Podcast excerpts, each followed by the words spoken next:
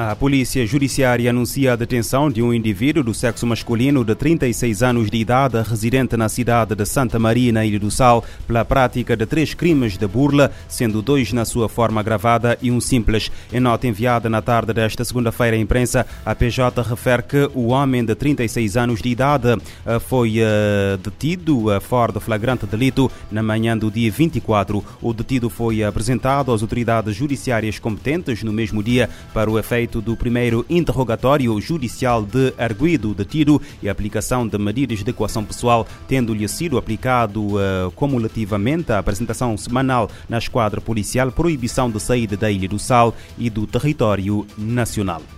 No Brasil, um jovem de 13 anos esfaqueou e matou uma professora e feriu outras cinco pessoas, três professoras e dois alunos, uh, na segunda-feira, numa escola estadual na zona oeste da cidade brasileira de São Paulo. De acordo com as autoridades locais, o ataque violento, cuja motivação ainda não foi explicada pelas autoridades, aconteceu na escola estadual Tomásia Montoro, na zona oeste de São Paulo, e foi uh, perpetrado por um aluno que está preso numa delegacia para onde foi conduzido por agentes da polícia. O secretário de Segurança de São Paulo, Guilherme Derrita, disse aos eh, meios de comunicação locais que quatro professoras e dois alunos foram vítimas do agressor. Segundo Derrita, das três professoras que sobreviveram, uma terá sofrido alguns golpes de faca, mas encontra-se estável e as outras duas tiveram ferimentos uh, superficiais. Dos dois alunos, um também está está estável e o outro não foi ferido, mas está em estado de choque. Detenção arbitrária, assassinato, tortura, estupro, escravidão e desaparecimento forçado são algumas violações de direitos humanos cometidas uh, pelas forças de segurança na Líbia. As denúncias constam de um novo relatório sobre o país divulgado na uh, segunda-feira. A missão independente de investigação na Líbia apontou violações de direitos humanos cometidas por forças de segurança do Estado contra dissidentes e migrantes. Em relatório divulgado nesta segunda-feira, o órgão de investigação descreve a prática generalizada de detenção arbitrária, assassinato, tortura, estupro, escravidão e desaparecimento forçado no país. O presidente da missão, Mohamed Al-Ajar, disse que há uma necessidade urgente de prestação de contas para acabar com a impunidade generalizada. Ele disse que as autoridades líbias devem desenvolver um plano de ação focado em direitos humanos e reparação das vítimas. Segundo ele, todos os autores de violações devem ser responsabilizados. A missão relata que a Líbia está em crise desde a queda do ex-líder Muammar Gaddafi. Segundo o órgão, o país está dividido. De um lado, o governo do Acordo Nacional, reconhecido pela ONU, baseado na capital Trípoli.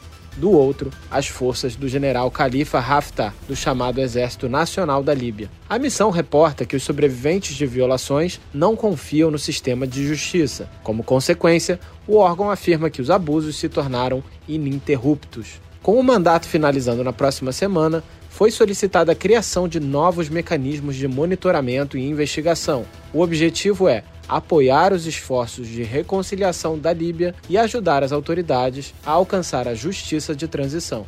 Da ONU News em Nova York, Felipe de Carvalho. O relatório observa que mais de 670 mil migrantes de mais de 41 países estiveram presentes na Líbia desde julho de 2022, quando o mandato da missão foi prorrogado pela última vez até este uh, mês de março. A missão entrevistou mais de 100 migrantes ao longo de duas das suas investigações. O documento final indica evidências de tortura sistemática e escravidão sexual, entre outras violações.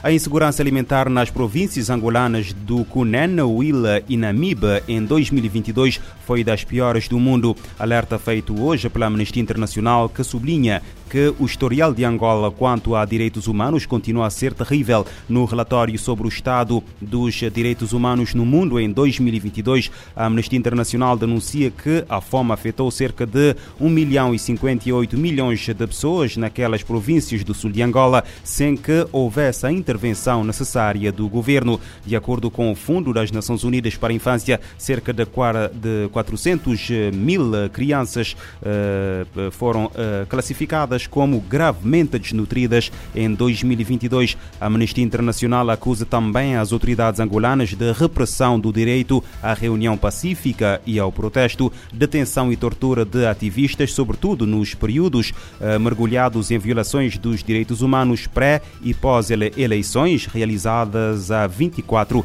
de agosto.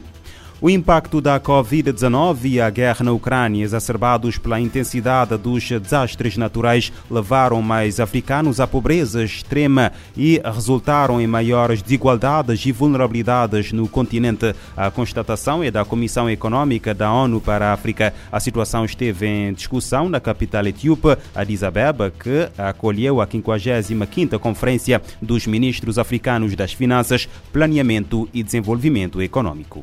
Na avaliação da vice-secretária executiva e economista-chefe da ECA, níveis significativos de pobreza e desigualdade em África eram vistos mesmo antes das recentes crises. Mas agora a pobreza piorou e a desigualdade aumentou. De acordo com Hanan Morse, o continente tem 546 milhões de pessoas vivendo na pobreza. O total representa um aumento de 74% desde 1990. Ela explicou que os choques globais têm efeitos cascata sobre os pobres na África através da inflação que em 2022 foi de 12,35%.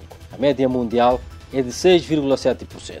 A ECA estima que as famílias na África gastam até 40% de sua renda em alimentos e o impacto da crise global atingiu severamente as famílias mais pobres. Em 2022, 310 milhões de africanos experimentaram alguma forma de insegurança alimentar e 6 milhões enfrentaram fome extrema. Pesquisas recentes mostram que entre 60% e 82% da população de países como Guiné-Bissau, Moçambique, República Democrática do Congo e República Centro-Africana são pobres. A lista das 10 economias africanas com maiores níveis de pobreza inclui Burundi, Somália, Madagascar, Sudão do Sul, Malawi e Zâmbia. O comissário para o Comércio e Indústria da Comissão da União Africana, Albert Muchanga, considera que, embora a África seja o continente mais rico do mundo em recursos naturais, seus habitantes são os mais pobres.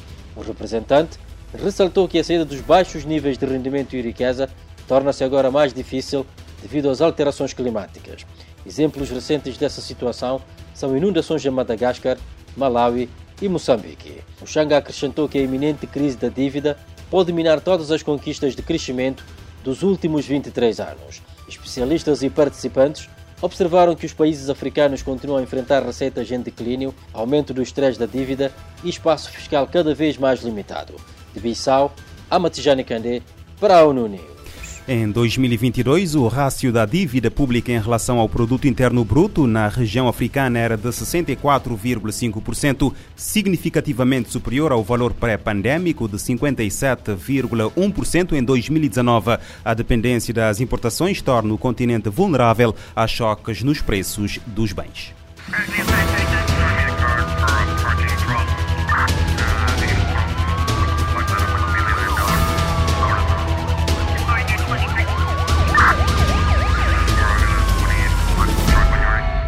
Este programa está disponível em formato podcast no Spotify e em radiomorabeza.cv.